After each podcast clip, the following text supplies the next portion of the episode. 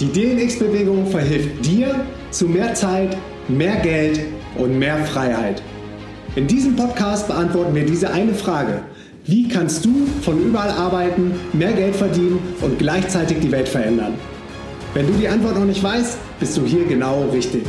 Alle Infos auf diesem Podcast sind 100% kostenlos. Bitte abonniere unseren Podcast und gib uns eine Bewertung auf iTunes. Jo Leute, was geht? Willkommen zur neuen Folge auf dem DNX Podcast live aus Kopangan. Und ich bin nicht alleine. Ich freue mich sehr, heute hier auf Kopangan zusammen mit Ben Sattinger am Start zu sein. Herzlich willkommen auf dem Podcast, lieber Ben. Hallo Markus, vielen lieben Dank für die Einladung. Ja, vielleicht äh, für alle, die dich noch nicht kennen. Ähm, wer bist du, was machst du? Puh, tja, wo soll ich anfangen? Warte, ich versuche mal ganz kurz zusammenzufassen. Ähm, vor sieben, acht, neun Jahren, vor neun Jahren, Jahren habe ich als Fitness-YouTuber begonnen.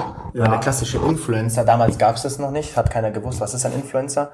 Ich war damals noch Offizier bei der Luftwaffe, habe meinen Eltern gesagt, hey, ich kündige jetzt und werde ähm, YouTuber. Die haben natürlich übelst den Vogel gezeigt.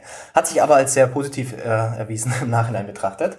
Hab dann zu einem der ersten Fitness-YouTuber gehört, ähm, was mein Glück war, weil ich relativ schnell dann bekannt geworden bin. Da gab es halt nur zwei Handvoll Fitness-Influencer überhaupt in ganz Deutschland. Mittlerweile gibt es keine Ahnung, also unzählige, über 100 auf jeden Fall. Wie bist du damals überhaupt auf das Medium YouTube gekommen? Das, das, war, ganz, das war ganz interessant, weil ich war Dadurch, dass ich Offizier bei der Luftwaffe war, ähm, wurde ich alle. Warst du auch in Fürstenfeldbruck? Ich war in Fürstenfeldbruck, genau. Dort war ich auf der Offizierschule, dann bin ich nach Berlin versetzt worden, dann bin ich nach zwei Jahren wieder nach München versetzt worden, dann bin ich nach, wieder, wieder äh, nach Bayern versetzt worden. Ich habe schon in Berlin gewohnt und was, ich war dann für ein Rang oder Grad Leutnant. Leutnant. Ich war als Leutnant, hab ich bin ich dann rausgegangen. Also ja. ich hätte natürlich noch 13 Jahre sogar da bleiben müssen, mhm. ähm, habe aber dann gesagt irgendwann, nee, das ähm, ist nicht mein Ding. So, ich kann mich damit nicht wirklich mehr. Also es macht schon Spaß. Es macht schon Spaß, so im Wald zu sein und so ein bisschen Mega, kämpfen ne? in Anführungszeichen ja. und, und, und, und, und deine Camps aufbauen und so. Es hat Spaß gemacht, definitiv. Und als mhm. Offizier war ich natürlich von Anfang an ein Vorgesetzter, hatte von Anfang an relativ viele, ähm, denen ich vorgesetzt bin. Ich war als Gruppenführer, dann war ich Zugführer, da war ich, hatte ich so 30, 35 Leute unter mir.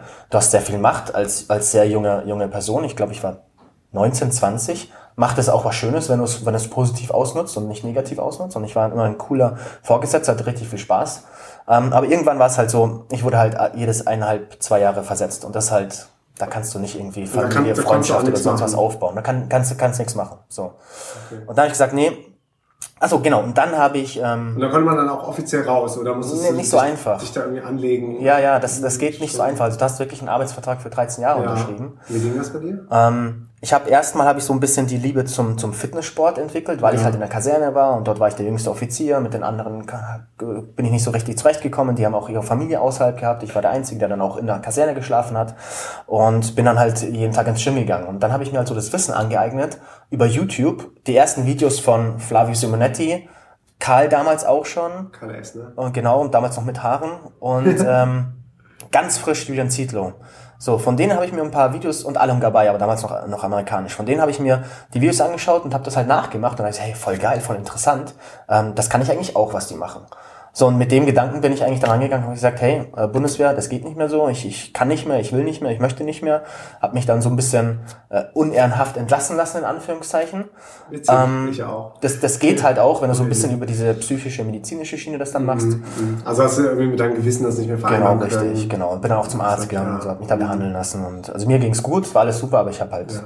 Das so machen müssen, dass mit dem man nicht rauskam. Mhm. Ja, und dann bin ich halt Fitness-YouTuber geworden, habe genauso wie die anderen YouTube-Videos produziert, habe mich dadurch, da, am Anfang habe ich noch gar keine Ahnung wirklich von Fitness gehabt. Dann habe ich mich selber zum Fitnesstrainer ausbilden lassen, habe meine Fitnesstrainer-Lizenzen gemacht, A, B, Personal Training, Ernährungsberater und so weiter. Und was, was, was hat dich bewogen, selber die Videos zu machen? Also was, ähm, was steckte dahinter? Also ich habe während der Bundeswehrzeit dann auch schon als Personal Trainer so ein bisschen. Ich habe, nee, Moment, ich habe als Offizier bei der Luftwaffe war ich der Sportoffizier. Das heißt, ich habe mich damals schon um die um die sportliche Aus- und Weiterbildung der Soldaten gekümmert. Mhm. Und das hat mir sehr gut gefallen. Ja. Ähm, dann ist dieses Fitnesstrainer, Personal Trainer dazugekommen und ich habe privat während, während nach dem Dienst dort in einem Fitnessstudio in dem Dorf, wo ich stationiert war, dann Personal Trainings gegeben. Mhm. Und dann kam so der Schritt, wow, das, was die machen, online. Ich meine, warum, wenn ich jetzt eins zu eins dir das erzähle, das kann ich auch ein Video produzieren und dann halt online stellen und da kann ich halt 10, 20, 100, 10.000 Leute erreichen. Ja. Und so kann ich mein Wissen einfach noch viel breiter fächern. Und am Anfang Influencer gab es damals halt noch nicht. Das, ich hatte keine Ahnung, was das ist und dass man da überhaupt Geld verdienen konnte. Ja. Ich wollte eigentlich Personal Trainer werden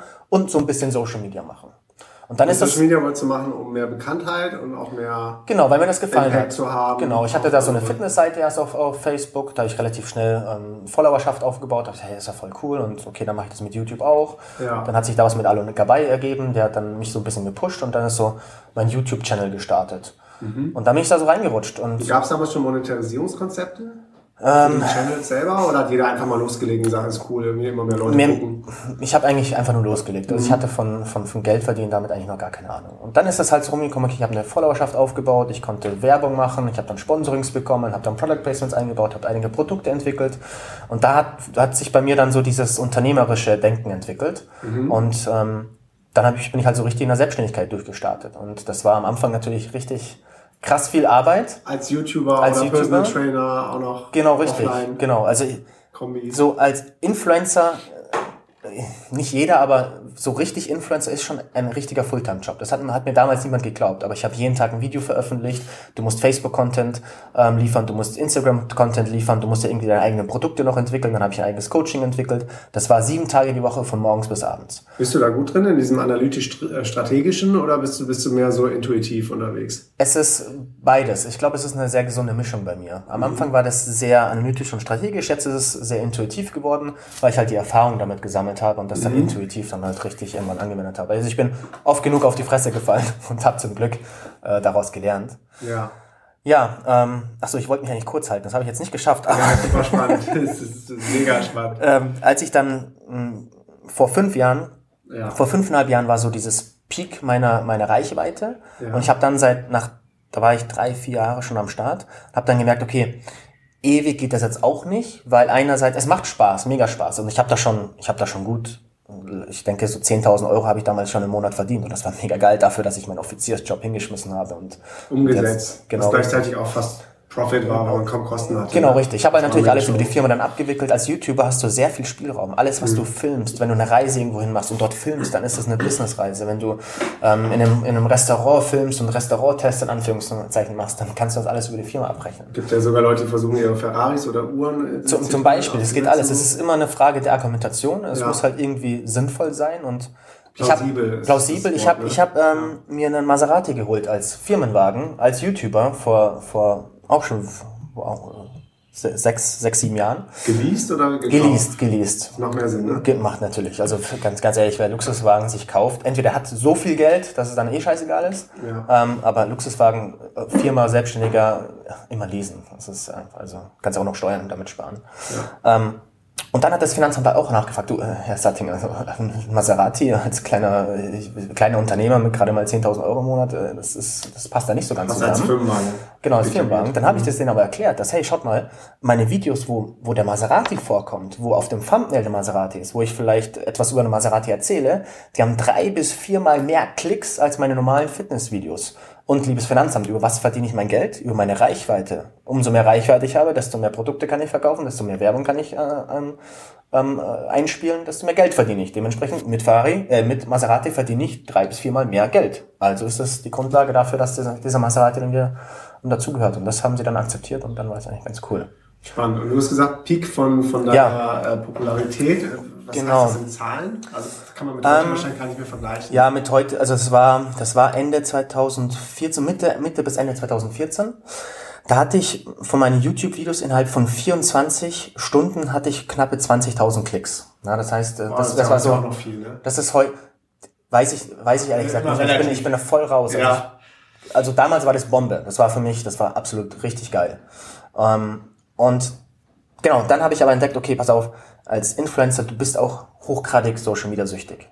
Hochgradig. Von morgens bis abends bist du Social Media. Du bist in Social Media, weil du Content produzierst. Du, du musst die ganze Zeit schauen, was machen die anderen, vergleichen. Du musst immer irgendwie kreativ bleiben. Das heißt, du musst auch schauen, was Entscheiden, machen, ne? genau, was, was machen so die anderen, über welche Themen, wa- was ist gerade im Trend und du musst dann selber dadurch natürlich Content entwickeln. Also ich war richtig krass Social Media süchtig und, Und damals war ja Instagram noch gar nicht so fett. Ne? Genau, richtig. Da hat Instagram eigentlich gerade, doch, da hat es schon gut angefangen, ja. Ich habe mich sehr lange ähm, von Instagram ferngehalten, weil ich hatte schon YouTube und ich hatte schon Facebook.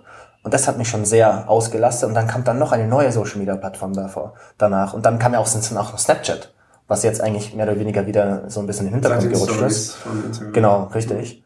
Ähm, und ich habe halt gemerkt, ich lebe voll in dieser Social Media Bubble. So, du selber hast es gemerkt oder wurde es von außen auch gespiegelt? Beides, beides so gleich, so gleichzeitig. Mhm. Ähm, und das habe ich eben zum Glück relativ früh gemerkt, dass eben Social Media jetzt nicht so das echte Leben ist. Aber ich hatte halt immer als Ausrede, hey, ich verdiene damit mein Geld. Umso mehr ich da drin bin, desto mehr Geld verdiene ich. Und das war dann immer so die Entschuldigung dafür, bis ich dann mal gecheckt habe, okay, das ist aber gar nicht so geil, in diesem Social Media zu leben. Das die Welt da draußen ist eigentlich viel wichtiger und viel interessanter. Hat, hat es denn damals noch dein, dein Ego schon genährt und genourished? Auf jeden Fall. ja, auf, auf jeden Fall, definitiv. Das und da ich auch noch richtig tief im Bodybuilding drin war, hat mhm. das natürlich mein, mein Körper, ich habe mit meinem Körper Geld verdient, äh, umso geiler ich aussah, umso krasser, umso muskulöser, umso rippter, umso mehr, äh, desto mehr äh, Likes und, und, und Views hatte ich. Und das Sei war dann, das war auch so ein richtiger Teufel, Teufelskreis, so.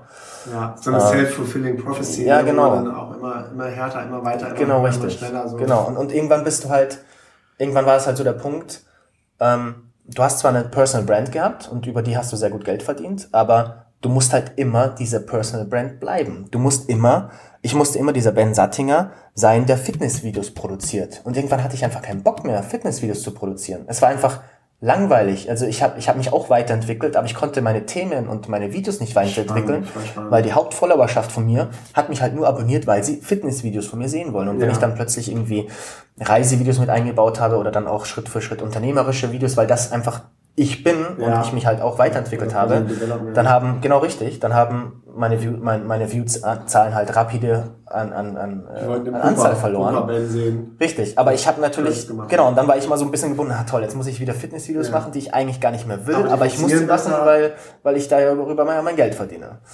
Also wieso, wieso, ich fällt mir gerade ein, so abgehalftete, die tun mir auch voll leid, so Schlagerstars, so One-Hit-Wonders, ja. der Rex Gildo, der irgendwann aus dem Fenster gesprungen ist, weil er immer Hossa Hossa singen musste, genau. irgendwelchen Kaufhäusern am Ende. Ist im Prinzip genauso. Wir wollten ja. nur dieses eine Lied ja. immer wieder hören. Und dann habe ich halt gesagt, okay, das, das kann nicht ewig weitergehen. Ich habe jetzt diese Personal Brand aufgebaut, das ist geil. Mhm. Jetzt versuche ich mit dieser Personal Brand eine eigene andere Brand aufzubauen, die irgendwann mal unabhängig von mir ist.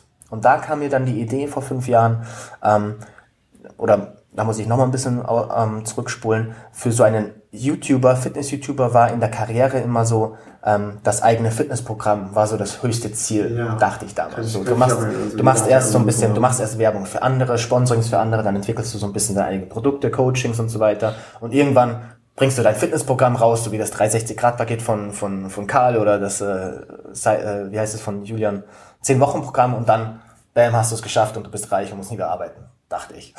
Das waren so typische Infoprodukte, ne? Ja, genau, richtig. Ich habe dann auch mein, mein Adonis-Programm, damals hieß das, habe ich rausgebracht, weil ich hab dann, war dann noch aktiv im Bodybuilding, ähm, bin Weltmeister in, in meiner Klasse geworden, das ist die Mr. Adonis-Klasse gewesen. Wow. Und daraufhin habe ich dann in der WBFF, World Bodybuilding Fitness Federation, in sowas, ich weiß gar nicht mehr ganz genau, wie es mhm. heißt. Ähm, und da habe ich dann mein Fitnessprogramm rausgebracht, was meiner Meinung nach immer noch eines der besten Fitnessprogramme ist, aber ich war halt dann nur noch ein weiterer Fitness-YouTuber mit noch einem weiteren Fitnessprogramm und habe halt nicht mehr diesen, diesen First Mover ähm, Effekt gehabt. Hast du ein bisschen genervt. Genau, und ich habe dann mit diesem Fitnessprogramm halt vielleicht, ich weiß nicht, 20, 30.000 Euro verdient oder sowas. Und, und, und ich dachte eigentlich, ich werde da irgendwann noch eine Null dranhängen eigentlich. Habe ich nicht geschafft, aber das, dieses Fitnessprogramm. Das war auch rein organisch über den YouTube-Kanal. Genau, das war nur über mich, genau, ohne jetzt irgendwie PPC oder, oder sonst was. Keine Funnels. Genau, gar nicht. Ja. damals wusste ich noch gar nicht, was das ist. Ja. Ähm, aber diese Idee, dass du einen Mitgliederbereich mit Content füllst, Videos und das dann vermarktest, das ist bei mir hängen geblieben. Und ich wollte das dann eben noch professioneller machen, dachte mir, hey, als ich mich früher zum Fitnesstrainer ausgebildet habe, ausbilden lassen habe, mhm. konnte ich nur entscheiden, entweder Vollzeitunterricht in einem in einer Akademie, wo ich mich wirklich reinsetzen muss, von morgens bis abends lernen muss, habe einen Dozenten ähm, vor der Nase und äh, im Crashkurs mäßig am Freitag ist dann die Prüfung. Oder ich mache Fernunterricht und bekomme so eine Ausbildungsmappe nach Hause geschickt und das dauert aber sechs Monate pro Lizenz.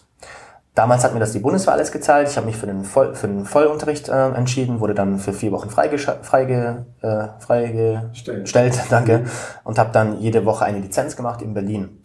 Ähm, aber mich hat das ziemlich genervt, dass es nichts, nichts Präsenz, Flexibleres gibt. So, so eine Mischung, dass es mhm. Präsenzpflicht war. Und dann dachte ich, hey, okay, ich bin jetzt der Erste in Deutschland, sowas gibt's noch nicht. Ich gründe eine Online-Akademie, eine also richtig, richtig seriös, professionell, eine richtige ähm, Bildungseinrichtung, TÜV-zertifiziert, staatlich anerkannt, staatlich geprüft und so weiter. Ähm, das habe ich mir in den Kopf gesetzt, habe ich meinen besten Kann Kumpel kann, genommen. das, kann das über Nacht oder ist das, ist das länger gereift? Mm, Das Aber jetzt ist, Bei- beides- beides würde ich sagen. riesen, Jetzt ist- Millionenunternehmen, richtig, genau. Ja, Es- es war- frage ich mich so, wie, wie entsteht dann so wirklich die- dieser Seed? Es war dieses, dieses, dieses, dieser Drang nach, ah, ich habe jetzt dieses Fitnessprogramm ausgebracht und ich bin doch nicht reich geworden, so verdammt, ich habe es doch nicht geschafft. Also aber die Idee ist gut, Suche, genau, so ich auf der was See, was, was kann ich machen, habe ich mit meinem Kumpel zusammengesetzt. Ja. Und dann irgendwann ist mir die Idee gekommen, hey, ähm, meine Lizenzen damals und ich habe damals schon so ein bisschen Werbung für eine andere Akademie gemacht und Ah, habe gemerkt, okay. dass da Nachfrage besteht. Ja, die Videos, die ich damals gemacht habe, die wurde ich dann angeschrieben, die habe ich dann weiter connected, habe da meine Provision dann abgeholt immer Mhm. und habe dann mit dem so, so ein bisschen gesponnen, so sag mal, kann man das irgendwie und würde das machbar sein?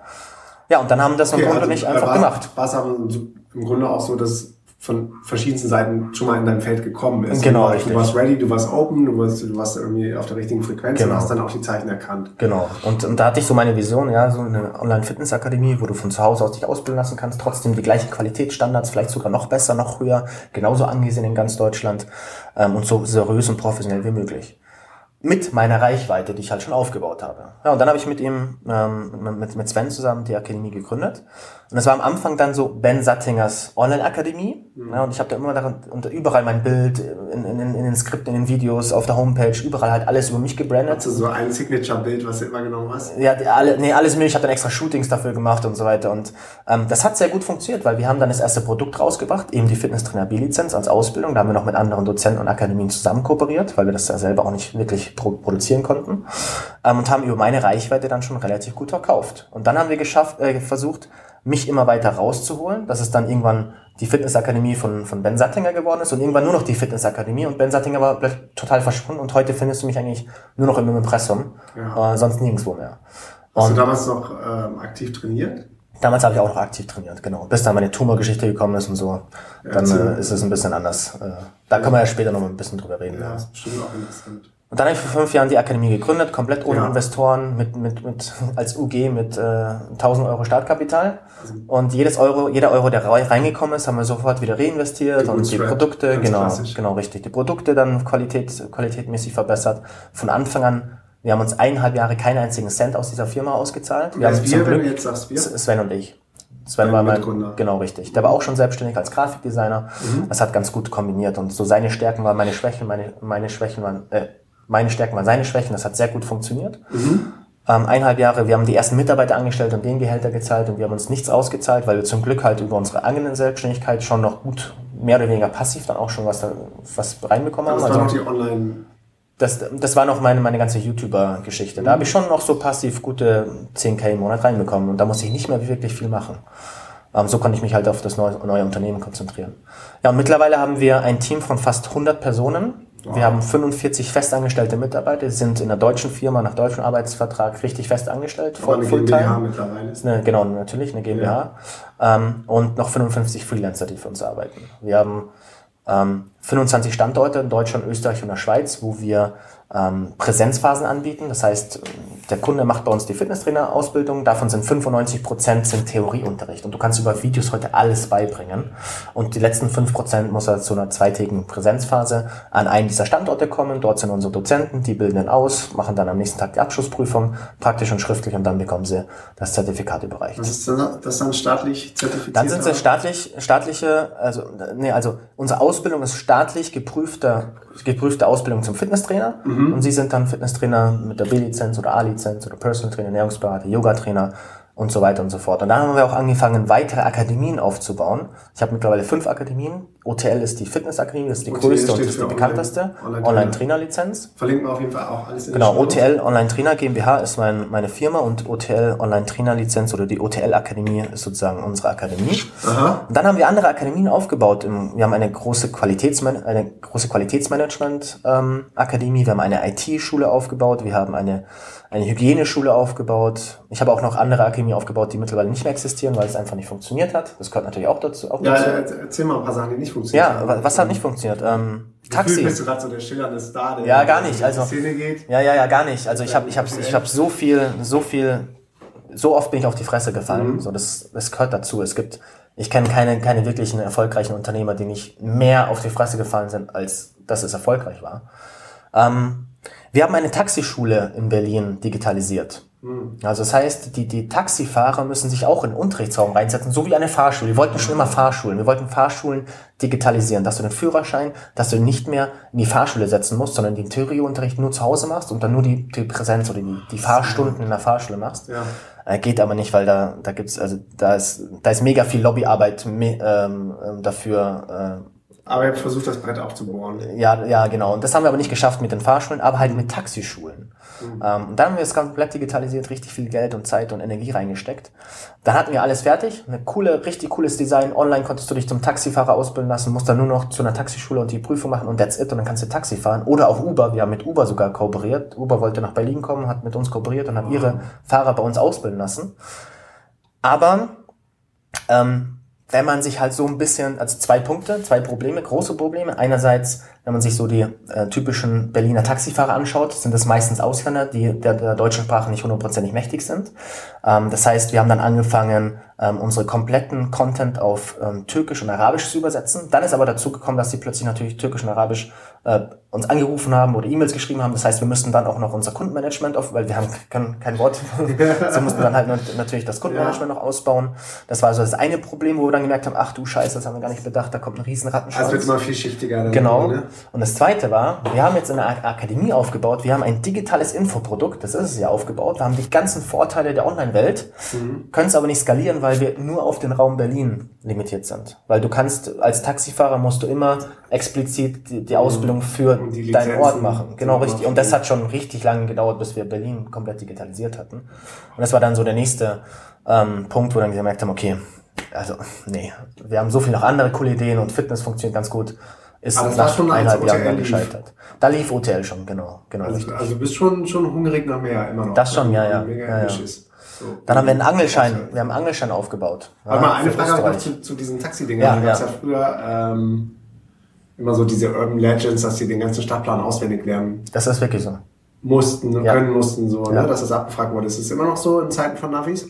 Ähm, ob das heute noch so ist, weiß ich nicht, Mhm. aber vor drei Jahren, ja, drei Jahre dürfte das jetzt ungefähr sein, drei, vier Jahre, ähm, war es auf jeden Fall so.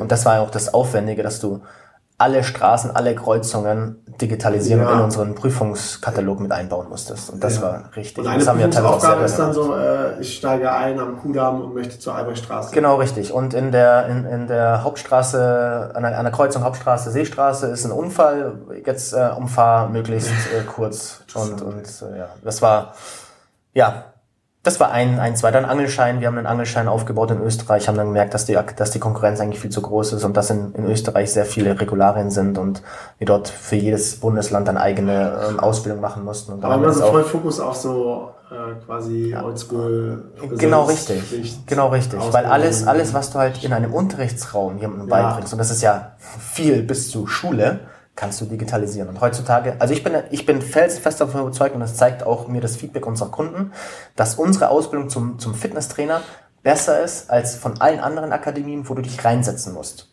Weil, du kennst es vielleicht selber von der Schule, am Schluss, wenn der Lehrer hat irgendwas Kompliziertes erklärt und am Schluss fragt er so, und hat jeder verstanden, wer nicht? Und die Hälfte hat es nicht verstanden, oder ich habe es nicht, meistens, ich war sehr, sehr schlecht in der Schule.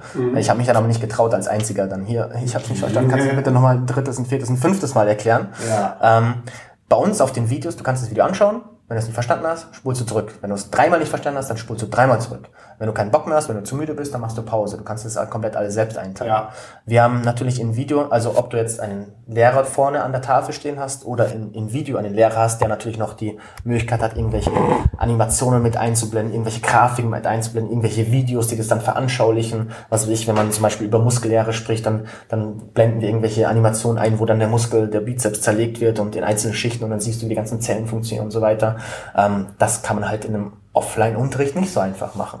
Absolut. Wir haben super, super ähm, Kunden, Kundenmanagement. Das heißt, wenn du da jederzeit eine Frage hast, wir haben einen Live-Chat. Du kannst, wenn du lernst und eine, eine, Frage hast, dann kannst du live die stellen und mein Kundenmanagement sitzt da live am Computer und beantwortet diese Fragen. Wir haben Dozenten, die jeweils... Das ist Customer Service bei euch, ne? Genau, richtig. Und, und die haben so Operator, Backends, genau. wo die genau. Sachen dann reinlaufen. Genau, im Prinzip alles, was du im Präsenzunterricht machen kannst, kannst du auch bei uns online, digital. Das muss ich sagen, so, das finde ich, finde ich so den, den aller, aller, aller größten USP, gerade auch wenn ich verschiedene Services oder Produkte vergleiche, so wenn es ein 24-7 irgendwie so ein Live-Chat-System ja. gibt, wie bei Kajabi oder Crypto.com genau. oder so. Genau. Du hast da wirklich ein Real-Life-Experience mit einem genau. Operator oder Revolut, dauert äh, mittlerweile leider ein bisschen länger da. Aber du hast jemanden, den du direkt fragen kannst, genau.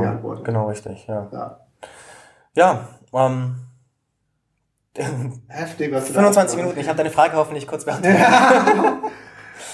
Ja, und, und, das Spannendste daran, ähm, gerade hier auf dem digitalen Nomaden-Podcast, ist ja, dass, dass ja, das genau. Ganze, äh, jetzt kommt ähm, eigentlich, ist. genau richtig, jetzt kommt eigentlich so das, das Highlight. Oder, oder, oder äh, um, damit die Leute mal so ein äh, Gefühl für die Größenordnung bekommen, wie viel mhm. Geld habt ihr umgesetzt? Wir haben jetzt, letztes Jahr haben wir knapp vier Millionen, glaube ich, umgesetzt und davon ähm, fast acht, sieben. ich warte noch auf den Jahresabschluss. Deswegen, es wird irgendwas zwischen 3,8 und 4 Millionen wahrscheinlich Umsatz sein und wird irgendwas zwischen einer halben Million und einer Dreiviertelmillion Euro Gewinn sein. Das ist so unser aktueller Stand. Äh, dieses Jahr, so wie es jetzt schon gelaufen ist in, in den ersten zwei Monaten, ähm, werden wir definitiv die 5 Millionen knacken, wenn nicht sogar die 6 Millionen, weil wir dieses Jahr internationalisieren wollen. Wir starten mhm. dieses Jahr nach USA und nach England. So ein bisschen äh, auf, auf den ähm, Lean, Lean äh, Startup-Weg. Je nachdem, wie das läuft, kann es noch ein riesengroßer Hebel sein oder noch einfach eine interessante zusätzliche Wie geht ihr das an? Also testet, testet man das dann vorher mit Ads überhaupt so, was genau. ob was geklickt wird? Genau, so machen Und dann macht man erst den Content. Und genau, richtig. Also den Content haben wir mehr oder weniger schon, weil wir ähm, auch die eine oder andere internationale Anfrage bekommen und mhm. wir hatten mal eine große Kooperation in Aussicht, die ist leider gescheitert, aber für diese Kooperation haben wir die Fitness Trainer B-Lizenz komplett auf Englisch überarbeitet. Die, die, also das Produkt auf Englisch existiert schon, mhm. haben wir bis jetzt leider noch nie verkaufen können, weil diese Kooperation gescheitert ist. Ja. Dachten wir so, okay, wir haben es aber schon, jetzt lass uns doch mal versuchen, und das dann dementsprechend in, in einem englischsprachigen Land dann anzubieten. Und so wie du sagst, das, wir haben eine, jetzt, jetzt testen wir erstmal mit einer einfachen Landingpage. Ja. Ähm, Online-Marketing funktioniert halt in den USA nochmal deutlich einfacher und geiler als hier in Deutschland. Ja, das ist so, das, das können wir dort jetzt richtig ausspielen. Es geht viel schneller von der Hand mal in die richtig. E-Mail oder genau, Genau. Ne? Und jetzt, wir, wir, wir starten jetzt einfach einfache Landingpage ähm, ja. mit, mit PPC, E-Mail-Funnel und mal schauen. Also das startet jetzt so gerade in den nächsten und, Wochen. Und der Abschluss ist dann aber nicht, nicht deutsch basiert oder? Der Abschluss, äh, also wir versuchen sozusagen einen auf ähm, Made in Germany Akademie zu machen, ah, weil okay. Quality Made in Germany ist immer noch weltweit recht hoch anerkannt, auch in den USA. Also die deutsche Qualität ist immer so, das ist schon ein ganz hoher Standard. Mhm.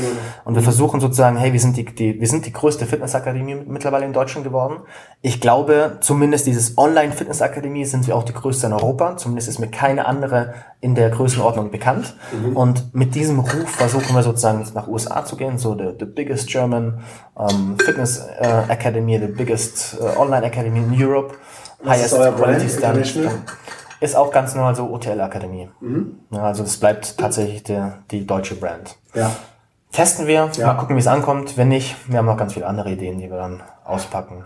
Voll geil, aber jetzt kommt der Knüller, du machst das Ganze. Jetzt kommt der Knüller, genau. Warum eigentlich Digital Nomaden? Weil ich Digital Nomade bin, seit mehreren Jahren schon. Ähm, ich habe mich auch letztes Jahr komplett aus Deutschland abgemeldet. Mhm. Ich bin äh, die letzten ein, zwei Jahre auch mindestens ein Dreivierteljahr pro Jahr unterwegs gewesen und nur noch so zwei, drei, vier Monate maximal in Deutschland gewesen. Letztes Jahr, glaube ich, nur noch zwei Monate, dieses Jahr. Trotzdem brav deine Steuern gezahlt. Und, und trotzdem brav deine Steuern gezahlt, obwohl ich gar nicht in Deutschland genau. bin, mit dem maximalen, mit dem, mit dem hier 45 oder 43 Prozent, diesen reichen Steuersatz. Also das war so. Das, das Witzige ist ja, dass du äh, eigentlich per Gesetz 183 Tage im Jahr da sein musst, um Steuern zahlen zu dürfen. Aber wenn du weniger da bist, sagt natürlich also keiner was. Ja, genau. ja.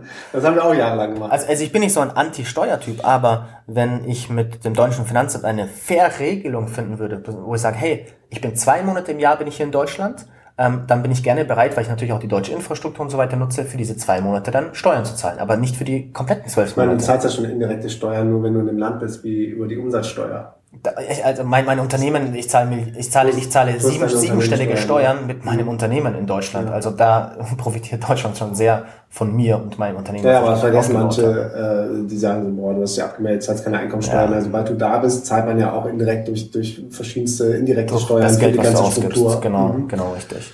Ja, da habe ich letztes Jahr auch den Cut gemacht. Ich bin jetzt ähm, auf Zypern gemeldet, bin dort zwei Monate im Jahr in Zypern. Ist eine sehr, sehr schöne Insel, hat mir besser gefallen, als ich am Anfang gedacht habe. ist richtig cool, am ne? Anfang muss ich ehrlich sagen, habe ich das wirklich nur wegen den Steuern gemacht. Mittlerweile finde ich Zypern sehr, sehr interessant. Vor allem, weil dort auch diese Online-Unternehmer-Community sehr, sehr stark ist. Ja, ja, dort sehr viel coole, Kon genau, sehr, sehr viel coole Kontakte schon geknüpft habe.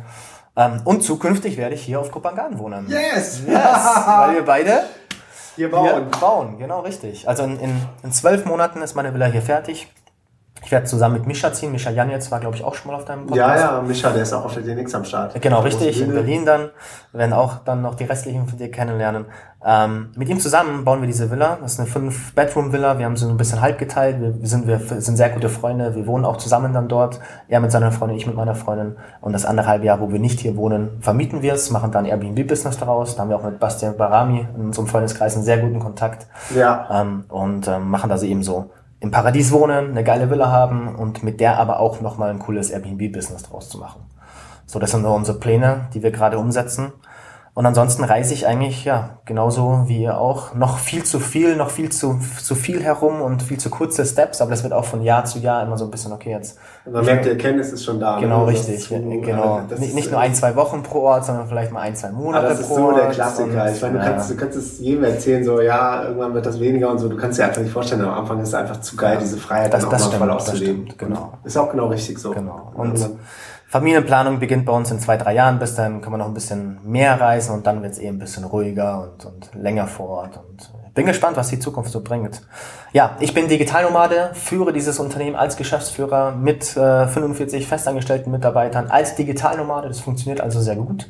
Ich habe unter mir eine super Managementstruktur aufgebaut. Ich habe so meine Abteilungen, Marketingabteilung, IT-Abteilung, ähm, Kundenmanagement, ähm, Produktion, äh, Buchhaltung, Personalwesen und so weiter. Und dafür habe ich, hab ich meine... C-Level-Struktur unter dir? Dann? Was meinst du mit C-Level? Also wie viele Leute reporten an dich? An mich nur meine Manager. Das sind fünf Manager. Das sind meine Abteilungsleiter und die haben wiederum ihre ähm, Abteilungen. CEO, CFO, CMO. Ah, ja, so ähnlich. So ähnlich haben wir es auch, genau. Ähm, und ähm, ja, ich führe nur meine Manager. Meine Manager führen dann ihre äh, Mitarbeiter in den Abteilungen. Ähm, auch meine Mitarbeiter, das ist das nächste Highlight. Nicht nur ich bin Digitalnomade, da sind auch ein, ein paar meiner Mitarbeiter sind auch Digitalnomaden. Die haben halt diesen Luxus, dass sie einerseits die Freiheit eines Digitalnomadens haben. Sie können überall zeitlich, örtlich ungebunden arbeiten und Geld verdienen, aber haben nicht die ganzen Risiken eines selbstständigen ähm, Digitalnomaden, dass du halt selbstständig irgendwie ein Business haben musst und dafür sorgen musst, dass du immer wieder irgendwie Geld reinkommt. sind fest angestellt, haben einen deutschen Arbeitsvertrag, kriegen fest monatlich ihr, ihr, ihr gutes Gehalt und können aber trotzdem herumreisen durch die Welt und können online arbeiten, genauso wie ich. Und das ist eben diese Flexibilität, die ich habe als Geschäftsführer, die ich meinen Mitarbeitern ähm, durchgeben möchte. Also wir haben auch kein Büro, das Unternehmen ist 100% remote, seit Stunde Null. Alle meine Mitarbeiter ar- arbeiten aus dem Homeoffice. Ähm, das habe ich von Null an so aufgebaut, weil ich diese Freiheit selber mir, ähm, also wenn ich halt ein Büro habe, dann muss, sollte ich als Chef auch ab und zu mal dort sein. Und darauf hatte ich einfach keine Lust. So, und Sven und ich haben gesagt, hey, wenn wir das aufbauen, dann 100% remote. Und wenn es daran scheitert, dann scheitert das ganze Unternehmen. Wir werden nicht in ein Büro ziehen, dann machen wir irgendwas anderes. Wir werden immer wieder irgendeine neue Idee haben. Krass, und wieso hast du von Anfang an so eine Aversion zusammen mit dem Sven gegenüber äh, konventionellen Strukturen und Normen und Büros gehabt? Ja, weil ähm, erstens Sven auch ein sehr fauler Typ ist, der halt gerne, der auch schon sehr lange von zu Hause aus arbeitet. Der wollte halt nie auch wirklich von, zu- der steht, steht auch erst um 10, 11 Uhr auf, ist ein richtiger Langschläfer.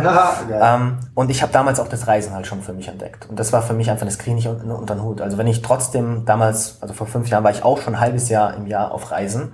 Ähm, und wenn ich dann ein halbes Jahr immer nicht da bin und, und eigentlich da sein sollte, weil der Chef sollte schon auch im Büro sein, nicht nur die Mitarbeiter und so, das hat sich nicht gut angefühlt für mich. Und diese Ja. Flexibilität, die ich habe, die möchte ich eben auch meinen Mitarbeitern weitergeben und die wir im Unternehmen haben. Diese Flexibilität ist eigentlich unser maximaler USP, den wir unseren Kunden auch weitergeben, weil ja auch unsere Kunden von zu Hause aus sich ausbilden lassen können. Die müssen nicht irgendwo hinfahren. ne? Genau das, richtig. Das ist das Geilste. Das, das ist halt ein rundum schön passendes Konzept.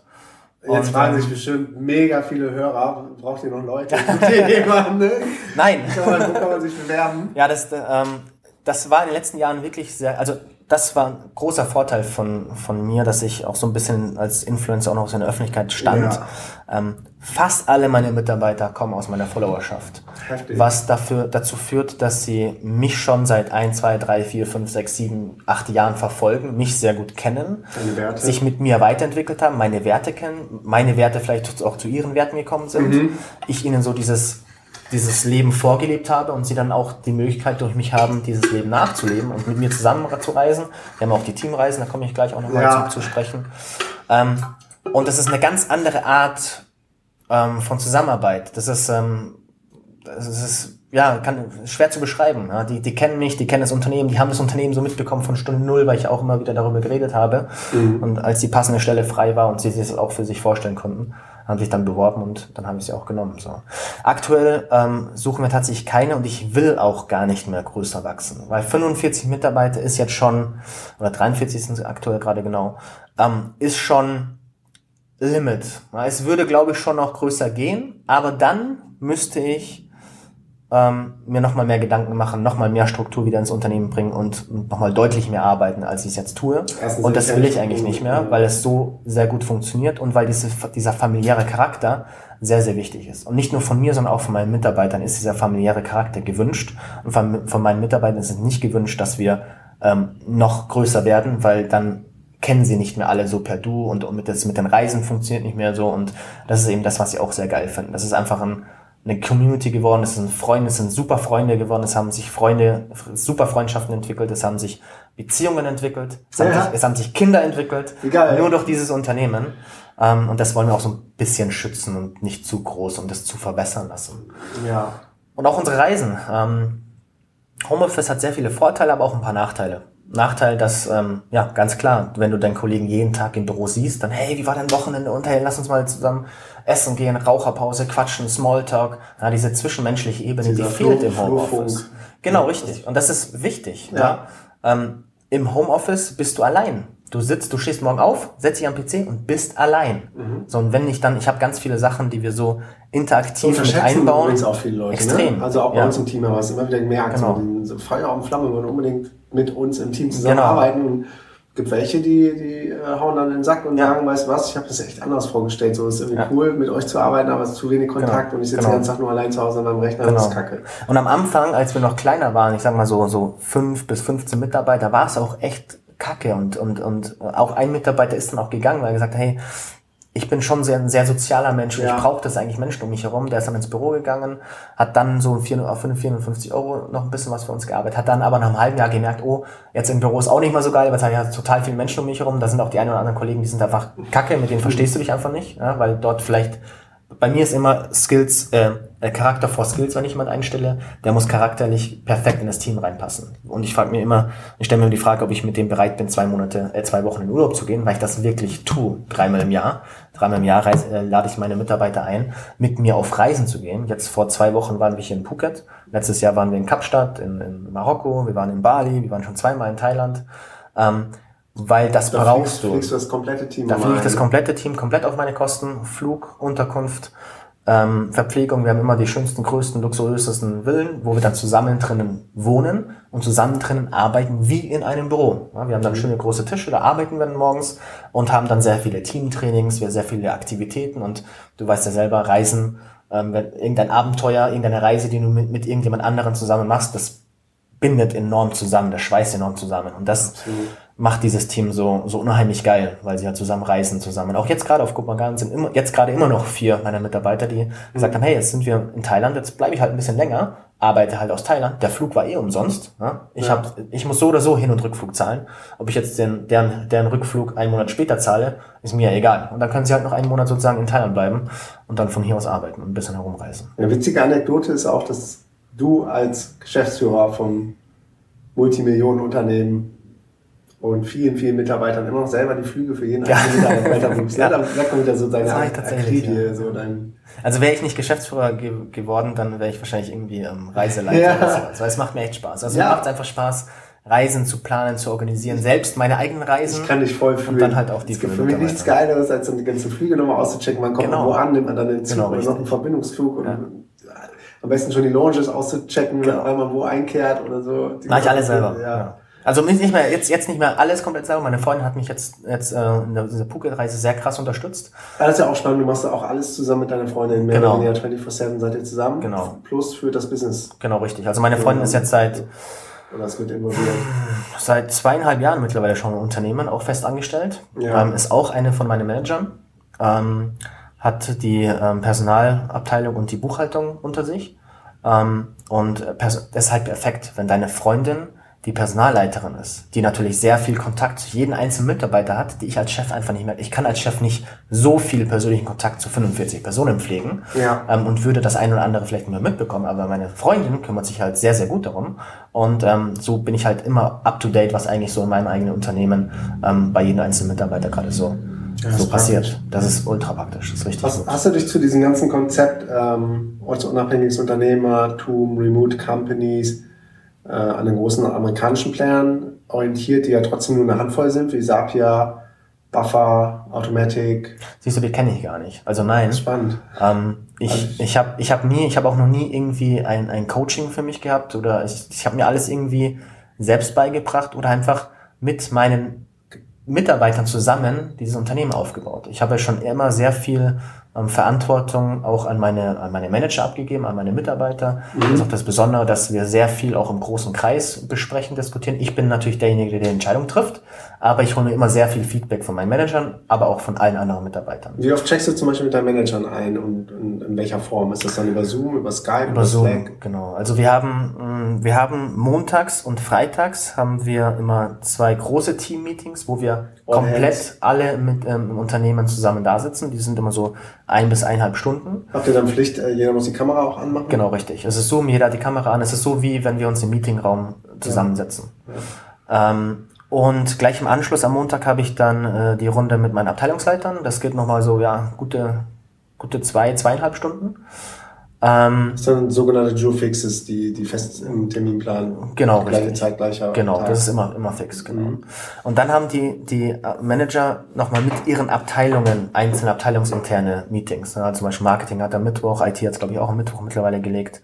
Ähm, so dass wir mehr oder weniger, und dann habe ich noch jede Woche mit meinen ähm, ähm, Abteilungsleitern One-to-One-Calls, wo ich mich dann persönlich mit denen nochmal zusammensetze und ihre Abteilung durchspreche, aktuelle Geschehnisse durchspreche, Probleme, Projekte und so weiter alles bespreche und auch über die Mitarbeiter mich dann unterhalte, damit wir halt so viel miteinander kommunizieren wie möglich, weil das ist was im, im, im Homeoffice in so einer großen Struktur ähm, ganz schnell ähm, ähm, ja einfach an, an, an Wichtigkeit verliert. Und Kommunikation ist einfach mega wichtig. Ja. Und im, im Homeoffice ist es noch wichtiger. Fängt schon mit den. Smileys an, oder? Richtig, dann sind wir auch auf Slack gegangen, weil am Anfang haben wir, musst du dir vorstellen, wir haben alles über WhatsApp gemacht. Ja. So, dann hat natürlich, Heftig.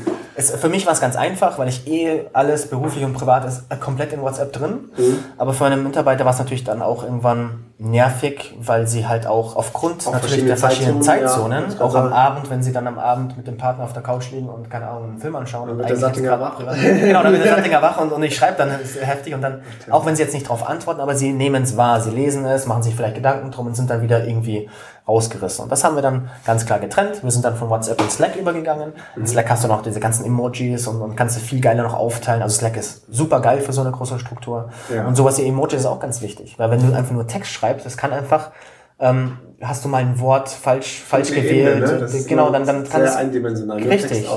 Dann, dann fehlt da einfach die Emotion. Ja. Und wenn du dann aber noch so ein Emoji dahinter, so ein, so ein Smiley, so ein, was weiß ich, so ein ich auch traurig gerne oder sonst was, Team. das ist mega wichtig, weil dann Ja. hast du gleich, ah, okay, pass auf, der hat das gar nicht so gemeint, der meint es eher lustig oder Mhm. oh, dem geht's gerade vielleicht schlecht, der ist vielleicht traurig oder sonst was. Ähm, das funktioniert auch sehr, sehr gut. Also es sind ganz viele so kleine Feinheiten. Ja. Ähm, auch solche Sachen wie, du wirst mich auslachen, aber Montag werden wir in dieser großen Runde, der Montagscall, da, da ist die erste Stunde, und das ist die meiste Zeit des ganzen Meetings, ist nur Smalltalk. Jeder, jeder redet über sein Wochenende. Ja, wir gehen so die Runde durch und jeder berichtet von seinem Wochenende, was er so gemacht hat. Aber er erstmal wird jeder gemutet und dann schaltest du die frei. Genau, also es ist generell immer, jeder ist gemutet und wenn jemand was reden will, äh, sagen will, dann, dann ähm, äh, schaltet er sich, äh, Ja, kann sich selber äh, freischalten. genau richtig und dann kann er von seinem Wochenende erzählen. Und das ist eben wichtig, dass du diesen Smalltalk Ja. so mit einbaust, weil das fehlt. Dieses, ja und was hast du am Wochenende gemacht und wie war das so? Das fehlt einfach, wenn du es nicht, wenn du nicht diese ähm, diese Ebene dafür bietest. Dann haben wir auch solche Sachen wie Smalltalk-Tasks. Wir arbeiten mit Asana, da verteilst du immer Tasks und Aufgaben. Habt ihr einen eigenen Channel auf Slack auch Smalltalk? Da haben wir auch, auch, auch sowas, genau, und, und, und Off-Topic und Ja, Private genau, und so weiter, ja. genau. Das ist, das ist echt, echt wichtig, weil das geht einfach unter. Ähm, und das musst du halt bewusst fördern und das wird auch sehr gut angenommen von den Mitarbeitern und so. Ähm, hast du eben nicht das Problem, dass du dich allein zu Hause fühlst, weil du wirst angerufen von deinen Kollegen, hey, hast du mal kurz Zeit, lass uns mal über keine Ahnung was reden. Sie dürfen auch, sie dürfen in ihrer Arbeitszeit mit Kollegen über private Dinge sprechen. Das ist gewollt so und das möchte ich auch so, weil sonst geht es eben unter und lieber ja, dann arbeiten sie halt, keine Ahnung, von den acht Stunden nur noch äh, siebeneinhalb Stunden wirklich fürs Unternehmen und eine halbe Stunde fürs Privat, aber sie arbeiten trotzdem für die Community, für das, für das Gemeinsam, für das, für, für, für das Teambuilding. So, das Ja. ist extrem wichtig. Ja, Ja, spannend. Spannend. Also Projektmanagement-Tool hast du gerade gesagt, Asana, dann Genau. Slack, Kommunikation, Asana, Slack, Zoom für die Meetings. Zoom für die Meetings. Ähm, Im Prinzip war es das schon, das sind so eine Haupttools, Hab, dann halt habt ihr da natürlich. Time-Tracking oder sowas Gar nicht, laufen? gar nicht. Es ist komplett, komplett auf, auf Vertrauensbasis. Äh, Sie haben eine ganz einfache Numbers-Datei, wo Sie sich eintragen. Im Moment bauen wir unser Intranet auf, aus, dass das ist früher ein eigenes Internet programmiert, dass das dann auch irgendwann im Internet sein wird. Genau. Wie so Aber- Stundenzettel. Genau, richtig. Im Moment ist es einfach eine, eine Numbers-Datei, wo sie dann eintragen, hey, hier Dienstag, den, keine Ahnung, 12. irgendwas. Um 8.30 Uhr habe ich angefangen, von 8.30 Uhr bis 10.30 Uhr habe ich meine E-Mails gecheckt und äh, hatte ein Meeting mit bla bla. Von 10.30 Uhr bis äh, 10.45 Uhr habe ich Pause gemacht, von 10.45 Uhr bis äh, 12 Uhr habe ich dann äh, Projekt XY gemacht und ich bin heute auf 8 Stunden und 35 Minuten gekommen. So, that's it. So, und das ist alles auf Vertrauensbasis. Und wenn irgendwas mal nicht funktioniert oder irgendwo mal jemand rausfindet, irgendwie wird das gerade missbraucht, das we- weiß jeder. Es weiß jeder Mitarbeiter zu schätzen, was sie für ein geiles Unternehmen hier haben. Und falls irgendwo mal das, das Vertrauen missbraucht wird, ist es sehr, sehr schwer, das Vertrauen wieder zurückzugewinnen im Homeoffice. Im Office kann man Vertrauen wieder zurückgewinnen, weil du bist dann der Erste, der da ist, der Letzte, der geht und du zeigst äh, im, im Büro, dass du hier voll am Start bist und es tut dir leid, dass keine Ahnung, was passiert ist. Ja. Im Homeoffice geht das nicht. Ja, wenn ich einmal merke, okay, irgendwas ist da schiefgelaufen, er hat mich angelogen, ist das Vertrauen weg. Aber ist bis jetzt erst einmal passiert. Ja, Also ich habe jetzt in den fünf Jahren habe ich 45 Mitarbeiter eingestellt und eins, zwei, drei, vier Mitarbeiter gekündigt, wovon zwei auf freundschaftlicher Basis hat einfach nicht mehr äh, funktioniert und zwei, wo ich gesagt habe, hey, sorry, aber das funktioniert mit uns eh nicht mehr. Und das ist natürlich auch eine krasse Quote. So. Heftig. Das ist so. Also Ja, es kommen deutlich mehr, als sie gehen. Ja, In ja. anderen Unternehmen gehen mehr, als kommen. So. Mhm. Ich habe ähm, Marketer, die früher in irgendwelchen großen Marketingagenturen gearbeitet haben, da sind mehr Leute gegangen, als gekommen. So, und das geht irgendwann auch mal richtig schief. Oder und das ist auch fürs, so, Masterminds überlegt mit anderen Ja. erfolgreichen Unternehmern, die haben ganz, also ist ganz krass. andere Fluktuationen. so, so, das, so das ganze Team so. ist innerhalb von, von sechs Monaten einmal komplett ausgetauscht. Ja. So, Das, also das ist doch keine geile Grundlage für ein, für ein Arbeitsklima. Das, das geht nicht. Arbeitsklima, das ist ganz, ganz wichtig bei mir. Oh, heftig, Ben. Das super, super inspirierend. Es war eigentlich nur eine Frage der Zeit, bis dann so Leute wie du oder Micha dann auch in diese digitale Nomadenszene Ja, ja. uns so ein bisschen eintauchen, Ja. von Barami, Moira, Hagan, Ja. was wir da schon alles gebrutzelt haben. Es ist so schön, dass gerade alles zusammenkommt. Mm, Und ich glaube, die Leute, die es gerade hören, so sind auch mega geflasht und inspiriert von dir. Ich hoffe, Ähm. das, ist das, das ist das, was ich jetzt noch als Influencer in Anführungszeichen maximal mache. Äh, Ich habe auch, YouTube habe ich vor einem, über einem Jahr komplett aufgehört, habe ich einfach keine Lust mehr drauf gehabt, keine Zeit mehr dafür gehabt und ähm, ja, äh, ja, keine Lust mehr. So. Ja. Ich, das Einzige, was ich noch mache, ist, Instagram ist Instagram. Genau, also ne? wer irgendwas, irgendwas von mir mitbekommen möchte, auf, auf, auf Instagram einfach Ben Sattinger, ähm, da findet man mich und äh, da mache ich unregelmäßig Stories. ja, ich, also ich mache ab und zu noch Stories. Aber wenn du erzähl welche ich so machst, ein guck ich immer gerne. Sehr Das gut, ist spannend. Ja, mich. weil, weil du auch so viel rumkommst. Ne? Das ist natürlich Ich mache aber selten. Also ich mache so vielleicht eine Ja. alle zwei Wochen, da, da mache ich so ein kleines Update, wo ich gerade bin, was ich gerade mache. Ich Ja. versuche auch so ein bisschen, ähm, wenn ich reise, dann auch so ein bisschen vom Reisen mit reinzubringen. So Orte, die ich richtig geil finde, möchte ich auch zeigen, damit das andere Leute auch sehen können. Aber auch viele, viele solche unternehmerische Sachen, ja, welche, welche Probleme ich vielleicht gerade habe. Ich habe jetzt, wo wir in Phuket waren, habe ich eine sehr lange Story gemacht, wo ich erklärt habe, was wir so in Phuket eigentlich genau machen, warum ich meine Mitarbeiter einfliege, wie so ein Tagesablauf ähm, abläuft, was für Workshops wir gemacht haben. Ich habe dann so Eisbad-Challenge und so weiter gemacht. Hab Mitarbeiter haben einzelne Workshops gehalten vor Mhm. den anderen Kollegen. Das habe ich auch gefilmt. Da gibt's halt immer so ein paar Eindrücke bei mir. Richtig geil. Das, ja, haben wir eben schon mal ein bisschen so hinter, hinter diese Bilderbuchkarriere geleuchtet, dass da auch immer, wo viel Licht ist, auch ein bisschen Schatten. ist. Definitiv. Und Ach, ein großer Schatten haben wir noch. Genau. Persönlich hast du es eben schon mal Genau. so irgendwie angedeutet. Vielleicht möchtest du darüber noch Ja, mal sprechen. ja. Also ich habe, muss kurz überlegen, das war das haben 2017, ja, Anfang 2017 habe ich einen Tumor in meinem linken Kiefermuskel entdeckt, der schon, also man hat von außen eine leichte Delle gesehen. Heftig. Warte, wa- damals warst du noch äh, youtube Damals war ich noch, war ich noch aktiv. Fing das mit OTL gerade an? Transition? Das war so zweieinhalb Jahre nach Hotel, Ja. nach Gründung. War aber noch auch aktiv als Influencer, hatte sehr viel Stress. Auch am Anfang der Gründungsphase ist so ein bisschen was schiefgelaufen. Ähm, Da hatte ich sehr, sehr viel Stress und habe auch sehr viel Angst gehabt, so mein, mein Baby zu verlieren, damit das alles wieder scheitert, weil ich bin halt einfach, ich bin einfach komplett all in gegangen. Ähm, und dann habe ich diesen Tumor bekommen und ähm, das war vor allem, als ich diesen Tumor entdeckt habe, dann habe ich am Anfang habe ich ganz viele verschiedene ähm, Ärzte abgeklappert. Dann habe ich so eine Probe-OP gehabt, wo sie über den Mundinnenraum so eine kleine, ein kleines Stück rausgeschnitten wie, haben. Wie, wie wurde das entdeckt? Du hast gesagt, Das war zu Weihnachten, ne? das war zu Weihnachten war ich bei meiner Familie und Ja. mein Vater hat mich so angeschaut, du, Ben, was hast du, was ist das denn? Ich so, hey, was denn? Keine Ahnung. Ich gehe ins Spiegel und, ja, krass, da ist eine Schwellung. Hast du selber echt Hab ich nicht gemerkt, so, gar nicht. Auch nicht beim Waschen oder Gar nicht so. Du, du, es hat auch nicht wehgetan. Und Ja. du schaust dich ja jeden Tag im Spiegel an, da merkst du nicht, wenn er so ganz langsam Mhm. ist. So, wenn dich jemand längere Zeit nicht gesehen hat, dann der fällt auf, wow, du bist dick geworden, du bist dünn geworden, du, keine Ahnung was. Ähm, selber fällt einem das nicht auf.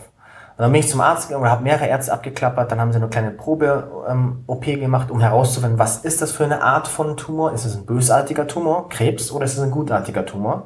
Und ähm, ich habe die OP gehabt und ich musste dann zwei Wochen auf meine ähm, Laborergebnisse warten, wo dann das Ergebnis rauskommt, ist das jetzt bösartig oder gutartig. Und Oh, das fuck, war kann man da noch irgendwie gut schlafen? das war, nee, das war krass. Also das war, wenn, wenn es ein bösartiger Tumor ist, sprich Krebs, und der vielleicht sogar auch noch ge- gestreut, gestreut hat, in, hier im Kopf, in der Nähe vom Gehirn, also dann hätte er eine schon, linke Gesichtshälfte Genau. an der Wange irgendwo. genau, richtig, link, linker ähm, Wangenmuskel. Okay. Sieht man auch, wenn du mir hier so anschaust, ist es so ein bisschen asymmetrisch. Also hier fehlt so ein bisschen was. Das Gesicht ist so ein bisschen nach rechts gezogen. Ähm, wenn man es weiß, dann fällt es auf, wenn man es nicht weiß, dann fällt es nicht auf. Selbst jetzt sehe ich es nicht. Und es war, war echt eine harte Zeit für mich, weil ich natürlich sehr viele Gedanken so, was ist, wenn jetzt Krebs, so dann ähm, ähm, Strahlentherapie oder ähm, äh, na, Chemo. Chemotherapie, genau, ähm, was ja auch äh, sehr umstritten ist und äh, so 50% Heilungschance hat und je nachdem, in welchem Stadium ich mich gerade befinde, war dieser ganze Stress, dieser ganze Erfolg, dieser ganze Ruhm, das ganze Geld, war es das wert, dass ich jetzt, keine Ahnung, vielleicht nur noch wenige Monate, wenige Jahre zu leben habe, weil ich weiß nicht, wo ich jetzt, in welchem Stadium das ist, ähm, oder vielleicht halt extrem eingeschränkt bin.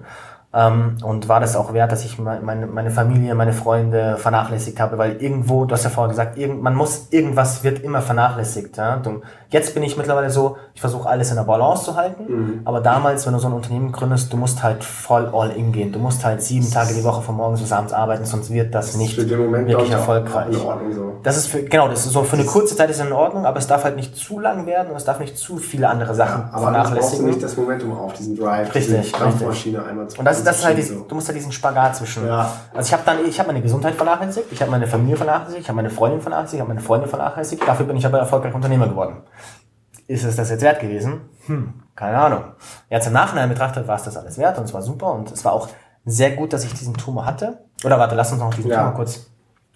Ähm, ich hatte diesen Tumor, es ist zum Glück rausgekommen, es ist ein gutartiger Tumor, der ist schön abgekapselt gewesen, nichts gestreut, gar nichts.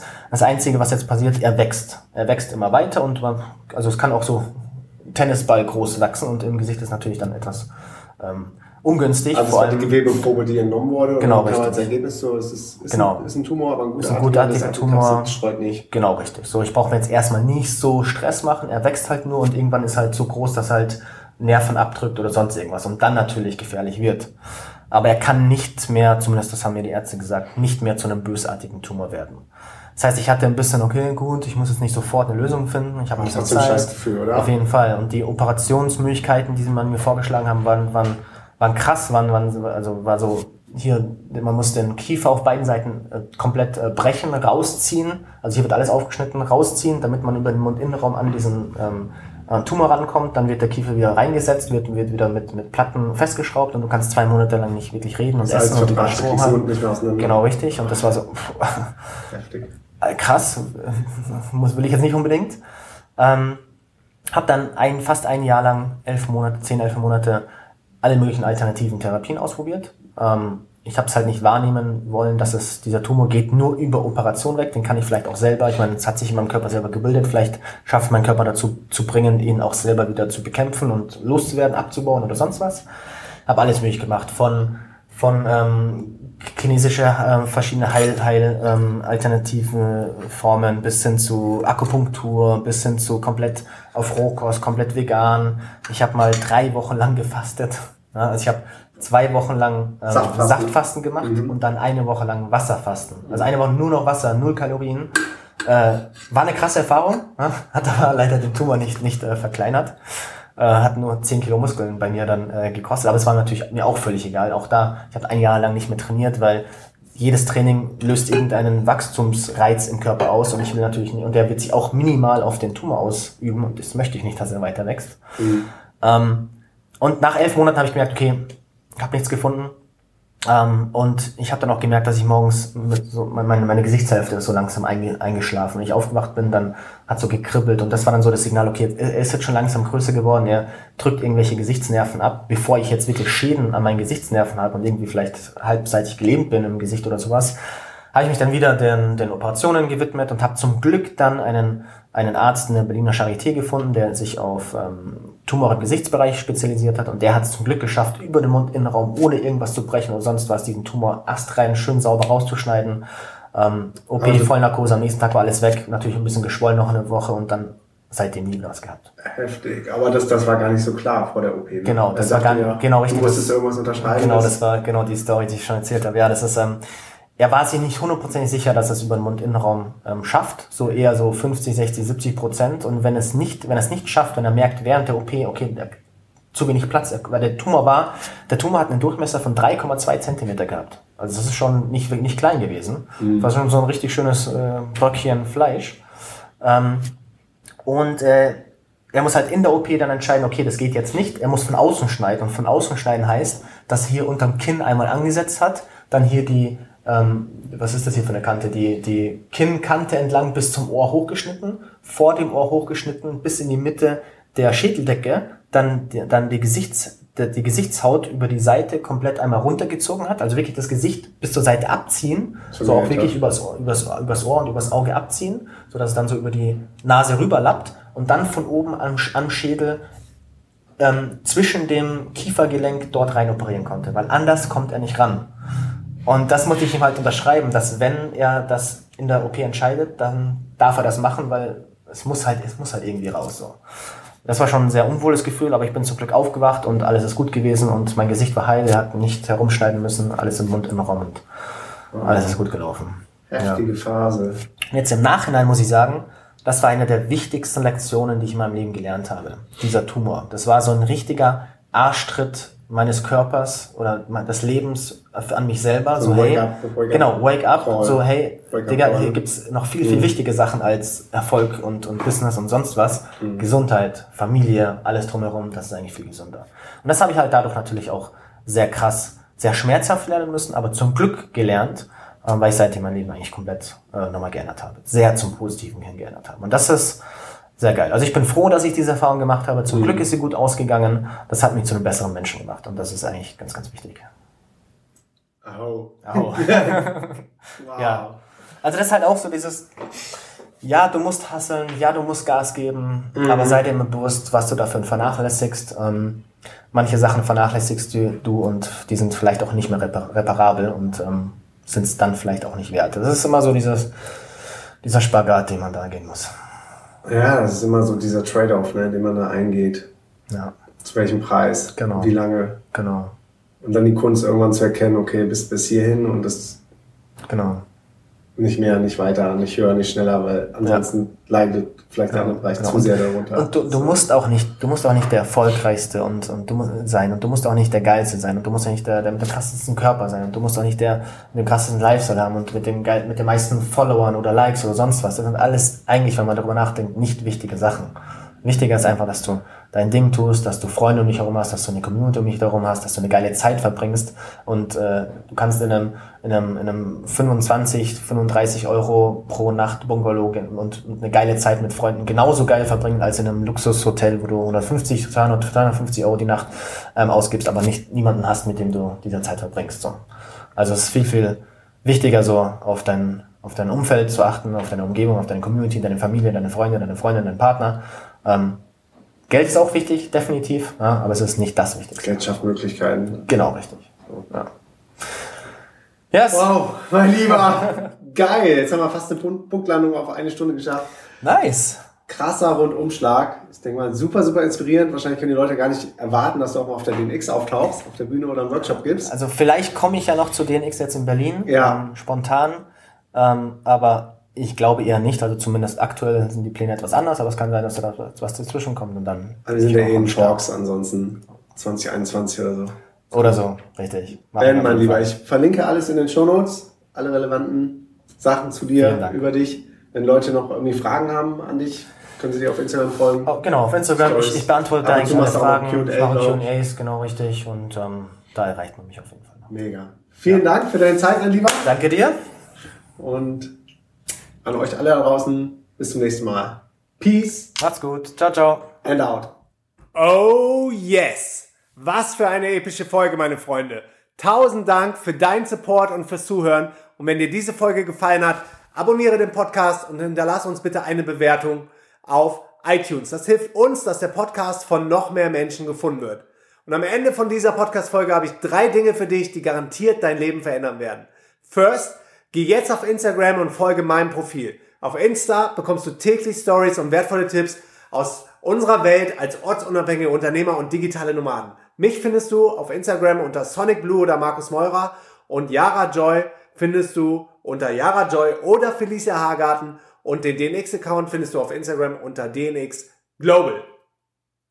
Next, die DNX Community auf Facebook. Hast du Bock, mit 10.000 von Gleichgesinnten abzuhängen, die auf der gleichen Journey sind wie du? Dann lade ich dich ganz herzlich in unsere kostenlose DNX Community auf Facebook ein. Die DNX Facebook-Gruppe ist innerhalb von kürzester Zeit von 0 auf über 20.000 Mitglieder gewachsen. Und in der Gruppe haben wir eine richtig hohe Energie, nur geile Menschen am Start und du bekommst das gesamte Wissen der DNX Community. Yara und ich sind regelmäßig in der Facebook-Community am Start, beantworten Fragen und helfen, wo wir können. Also geh jetzt schnell auf www.dnxcommunity.de und wir schalten dich kostenlos frei. Last but not least, das DNX Festival in Berlin. Das Event, mit dem alles angefangen hat, ist das DNX Festival in Berlin. Und bei der nächsten DNX erwarten wir über 1000 gleichgesinnte Teilnehmer, die die Welt verändern. Und für mich persönlich ist das DNX Event echt immer das Highlight des Jahres und einer der Momente, an denen ich mich total freue, nach Deutschland zurückzukommen. Und ich verspreche dir, du wirst die Tage auf dem DNX Event nie mehr in deinem ganzen Leben vergessen. Das DNX Festival hat schon tausende Leben verändert. Und wenn du dir jetzt dein Ticket sicherst, wird das Event auch dein Leben verändern. Garantiert. Geh jetzt auf www.dnxfestival.de und sicher dir dein Ticket zum Frühbucherpreis. Und auf der Website findest du auch alle Infos zum Eventprogramm, den Speaker mit ihren Vortragsthemen und den DNX Workshops. Und wir haben natürlich auch vergünstigte Tickets für arbeitslose Schüler und Studenten am Start. Und das Geile an dem DNX Event ist, nur eine Begegnung mit der richtigen Person kann dein komplettes Leben verändern. Und jetzt kommt noch mein Golden Nugget für dich. Geh jetzt auf www.dnxnews.de und hol dir kostenlos unser ultimatives DNX Erfolgskit mit unseren sieben Erfolgsgeheimnissen für deine persönliche und finanzielle Freiheit. Da steckt wirklich unser komplettes Know-how drin. Also geh schnell auf www.dnxnews.de.